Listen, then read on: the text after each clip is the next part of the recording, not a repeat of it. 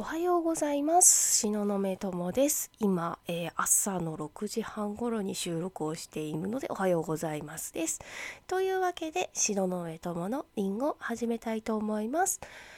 よろしくお願いします。ということでえー、っとやっぱりね朝なんでねちょっと今日今日もね声を張らない状態で、えー、放送していこうと思います。これさあの前回なんかスマホで撮影した時にさほらまた撮影って言ってる。本当はあれなんだよね。録音って言うんだよね本当はね。まあ細かい話をちょっと自分にツッコミを入れつつえっとね今日のテーマすごくマニアックです。で、えー、これはあくまでも私の意見なのでその意見を鵜呑みにしないでいただきたいというのは、えー、前置きで、えー、出させてください。あとは、えこの内容で、え批判とか誹謗中傷してるわけではないのでその点誤解しないでください。というわけで今日はマニアックな話題いっちゃうよいっちゃうよ。えー、今日の、えー、テーマのタイトル「そもそもスピリチュアルとは何か?」についてお話ししたいと思います。来ちゃったよ。スピリチュアル、スピリチュアル。怪しいかもしれないね。人によってはそう感じるかもしれないね。でも人によってはね、あー大好きっていう人もいるみたいですね、やっぱりね。うんうんうん。まあそれくらいね、あのー神秘的でミステリアスな、えー、単語と言えるのかもしれないですね。で、えー、っとね、スピリチュアルって何じゃろうなっていうのをね、改めて私の中でちょっと、えー、思ったので、えググってみました。スピリチュアルとは、えウィキペディアによりますと、ラテン語の、これスピリッツなのかな？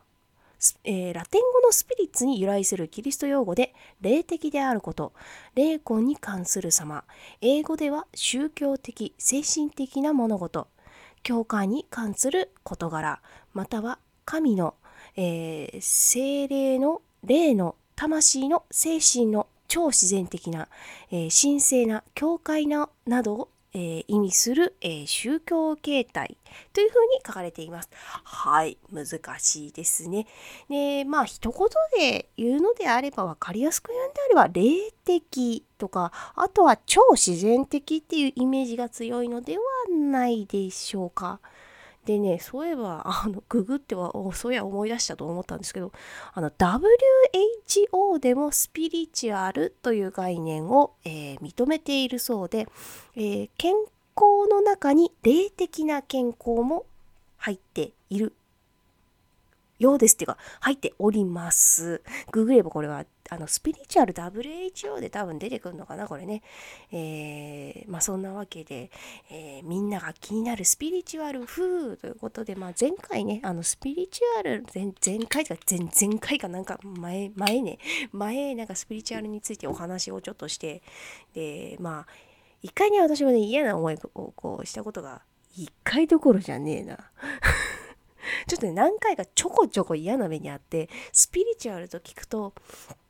こうミステリアスで魅力的だなっていうイメージとああなんか苦々しいななんか舌が苦々しいのを思い出すなみたいな、えー、2つのイメージがあるんですけどまあ今日はねそのねスピリチュアルについてちょっとお話できればなと思います。えー、東雲さんはじゃあスピリチュアル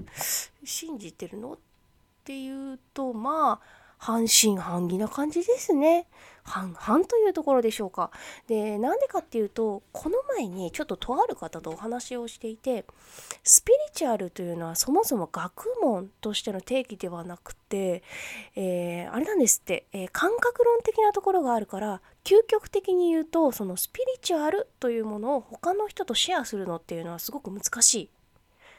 だからあの学問として確立させるのも難しいのではないかみたいなお話をねちょっと聞いたんですね。えそれでああなるほどと思ったんですよ。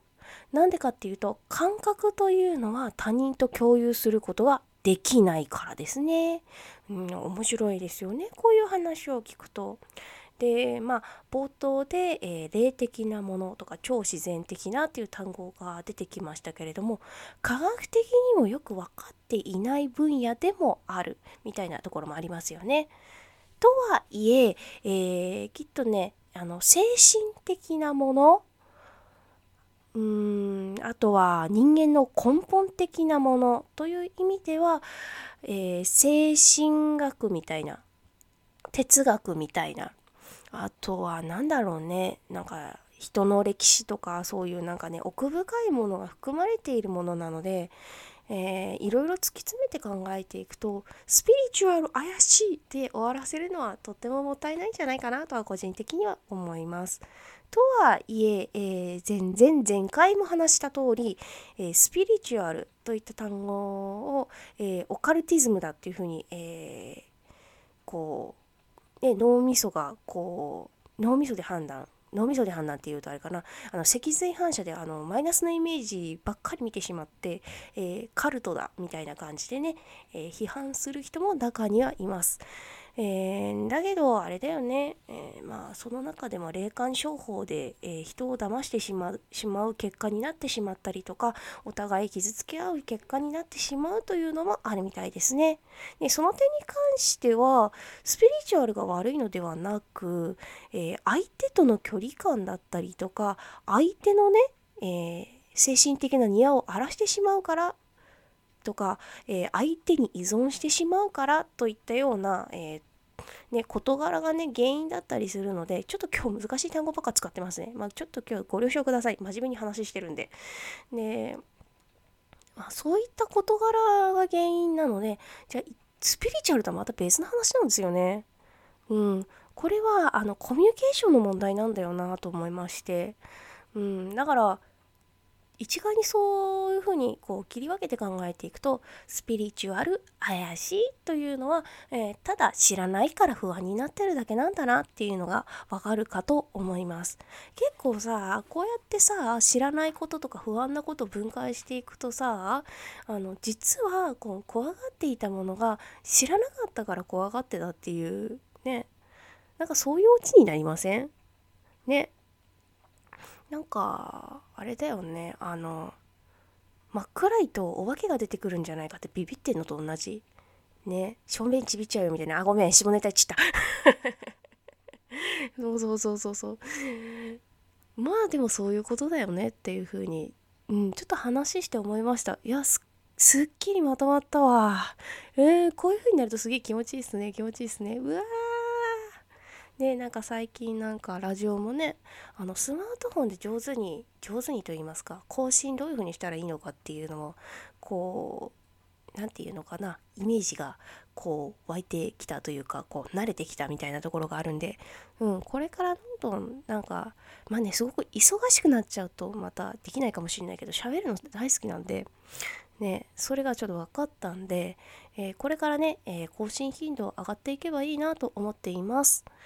はい。じゃあ今日はこれくらいにしとこうかな。うん。はい。では、えー、今日のお話は終わりにしたいと思います。告知の方は、またちょっと間を空けてからしてもいいかな。うんうんうん。たまにはこんな終わり方でお腹も鳴ってるので、えー、今日はこれまでにしたいと思います。じゃあねバイバイ。